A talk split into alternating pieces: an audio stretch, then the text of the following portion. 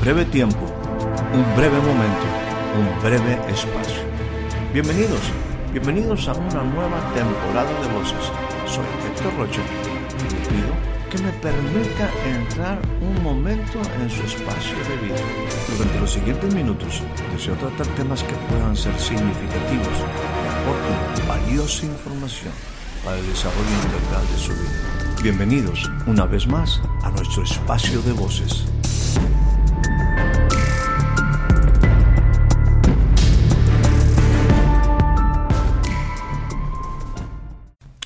Le doy a usted la más cordial bienvenida a este nuevo breve espacio de voces.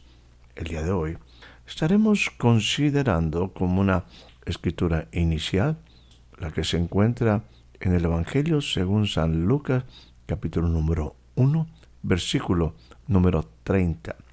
Dice de esta manera, y el ángel le dijo, María, no temas, porque has hallado gracia delante de Dios. Hace solo unos días tuve la oportunidad de compartir con un grupo de jóvenes profesionales y profesionistas, gente muy especial, en una edad maravillosa, jóvenes con muchas aspiraciones, con muchos anhelos, con muchos sueños que realizar, todas ellas con un gran propósito y un gran destino.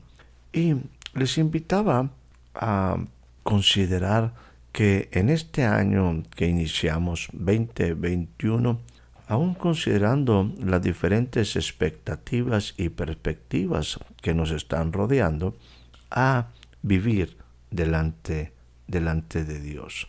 La verdad, este sería un gran reto para todos nosotros, aprender a vivir delante de Dios. Las cosas que pueden pasar en relación a esa oportunidad o a esa experiencia de vivir delante de Dios o en el ambiente que rodea la vida de Dios. Particularmente María, una joven, está entrando su vida en una dimensión sumamente importante.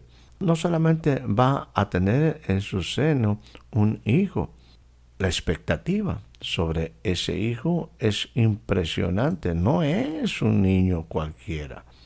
La Biblia nos enseña que ese hijo iba a ser llamado Hijo del Altísimo.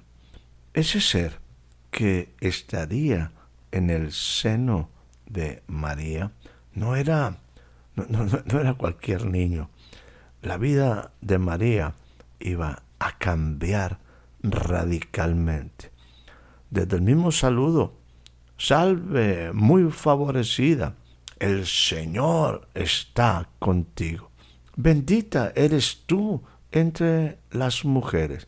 Pero ¿qué sucede?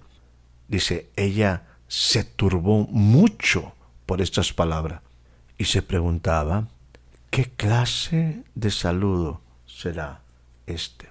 El ángel inmediatamente le dice, no temas, no temas María, tú has hallado gracia delante de Dios. Lo importante aquí es que para que yo pueda encontrar gracia delante de Dios implica que yo esté delante de Dios. Y entonces María es involucrada en un gran propósito de Dios. Ella concebiría en su seno y daría a luz un hijo.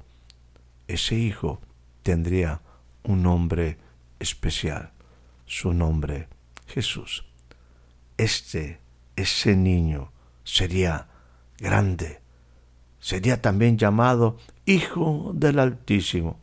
Y el Señor Dios le daría el trono de su padre David. Y él reinaría sobre la casa de Jacob para siempre. Y otra cosa adicional, su reino no tendrá fin. Bueno, eso implica ese momento en el cual una joven recibe una importante asignación, algo que cambia radicalmente su vida. Aquí hay muchas cosas que reflexionar, pero yo quisiera enfocarme a ese proceso en el cual esta joven llamada María entra al vivir o al ligar su vida con la vida de Jesús. No fue su vida sencilla. Lo que me dice, por ejemplo, el Evangelio, que ese niño, ese niño iba a crecer. En una forma particular y específica, en el capítulo número 2, versículo 40 del Evangelio según San Lucas, dice, y el niño crecía y se fortalecía llenándose de sabiduría, y la gracia de Dios estaba sobre él. Voy y acoto esta frase llenándose de sabiduría en el proceso de que este niño llegó a ser todo un varón. Está en ese proceso de desarrollo de su espíritu, de su alma, de su cuerpo. Ese niño creció y se fortaleció, llenándose, llenándose de sabiduría. Solo por tomar una parte de ese crecimiento, Dice que en cierta ocasión, cuando ya él tenía 12 años, como siempre, su familia, sus padres iban a Jerusalén todos los años a la fiesta de la Pascua. Y al regresar, ellos, después de haber pasado todos los días de la fiesta, Jesús todavía se refieren a él como el niño, un jovencito de 12 años, un pequeño de 12 años, se quedó en Jerusalén sin que lo supieran sus padres. Y suponiendo ellos que iban en la caravana, anduvieron el camino de un día.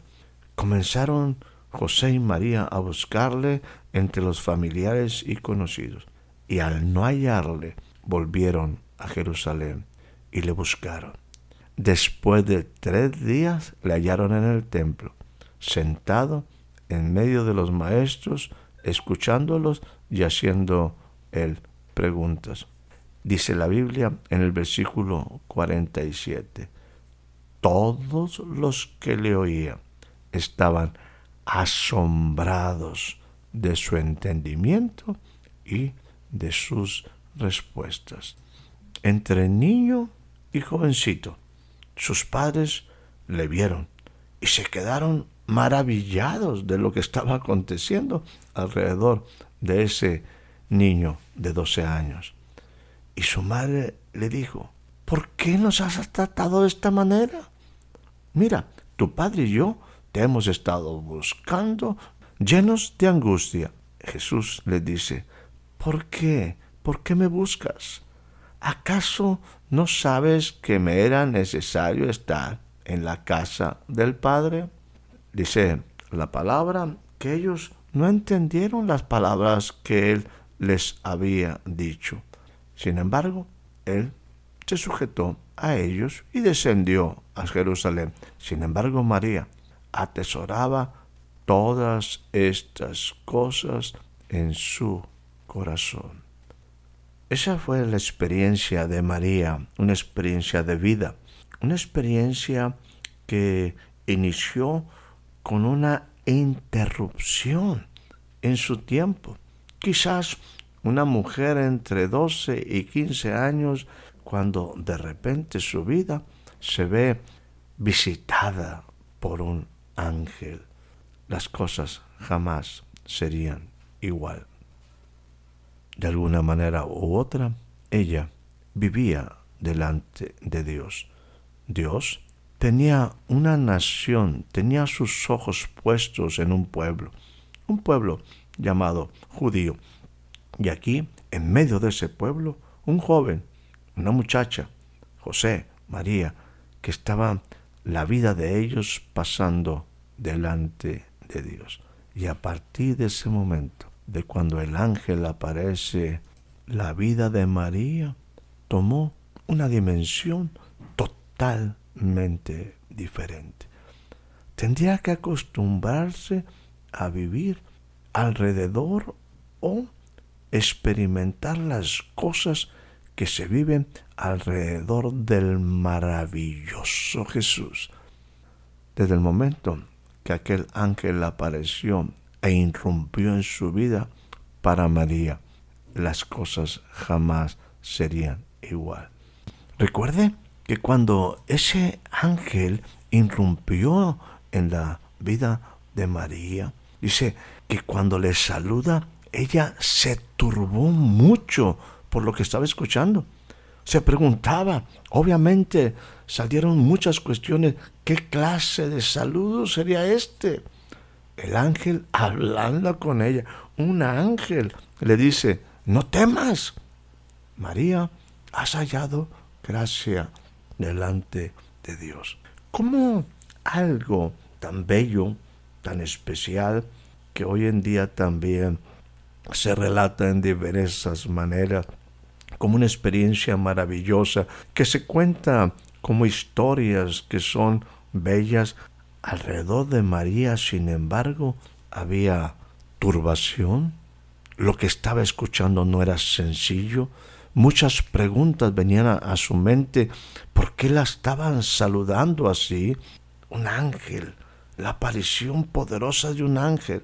Y las palabras del ángel hablan de lo que ella estaba experimentando en su vida en ese instante. La frase es, no temas, no temas. ¿Cómo algo tan bonito, tan extraordinario, tan digno de relatar puede producir esta clase de reacciones, temor, turbación? Déjeme platicar un poco acerca de la vida delante, delante de Dios. En esa vida delante de Dios, en cualquier instante algo puede cambiar. Dejando de lado a María, permítame compartir con usted algunas experiencias que nos relata este libro maravilloso que es la Biblia de otras personas. Los casos son innumerables, solamente tomaré algunos como referencia de gente que experimentó momentos que quizás trajeron turbación y temor. Pero es que eso es lo que el cielo produce, hace que todo nuestro ser se inunde, se estremezca. Le pasó a Zacarías, el que iba a ser el padre de Juan el Bautista. En un momento, en su trabajo, en su oficio sacerdotal, se le apareció el ángel del Señor. Ahí estaba el ángel puesto en pie a la derecha del altar del incienso. Al verlo, al verlo, Zacarías se turbó y cayó temor sobre él. Nuevamente un ángel irrumpiendo la vida, la vida religiosa de un hombre. Lo que estoy leyendo se encuentra en Lucas capítulo número 1, versículo 11 al 13. Y el ángel le dijo, Zacarías, no temas, porque tu oración ha sido oída. Turbación, temor, el cielo en su grandeza manifestándose en la vida de los hombres. Cambios radicales, cambios de época, cambios, cambios totales en la vida del hombre. Bueno, las experiencias en algunas cosas son buenas, pero muy electrizantes. Parecieran momentos que sacuden el ser que sacuden al hombre. Son momentos que estremecen al ser humano. Le sucedió a Gedeón. Leo de jueces capítulo número 6, versículo 22. Al ver Gedeón, que era el ángel del Señor, dijo, ay de mí, Señor, Señor Dios, porque ahora he visto al ángel del Señor cara a cara. Y el Señor maravillosamente le habla y le dice, la paz sea contigo, no temas, no vas a morir. Gedeón tuvo una experiencia poderosa cuando el cielo irrumpió en su vida.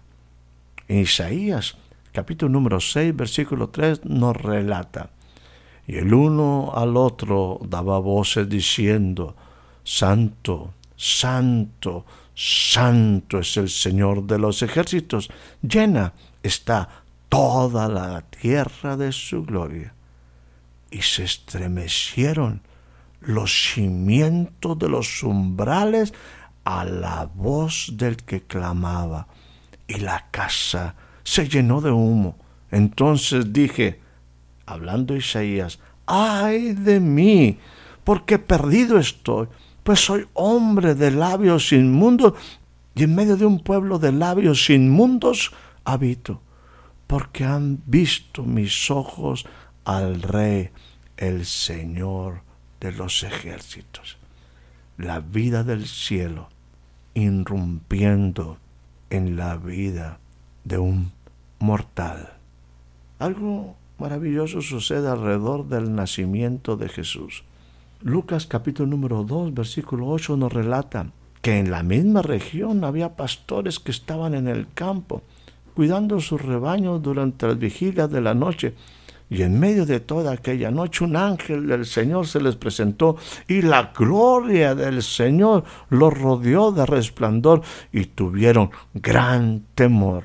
Mas el ángel les dijo, no teman, porque aquí yo traigo buenas nuevas de gran gozo que serán para todo el pueblo, que ha nacido hoy en la ciudad de David un Salvador palabras maravillosas, mensajes de vida, de esperanza, mensajes del cielo, pero producen ese sacudimiento en el, en el ser humano. Nos hace ver vulnerables ante su grandeza.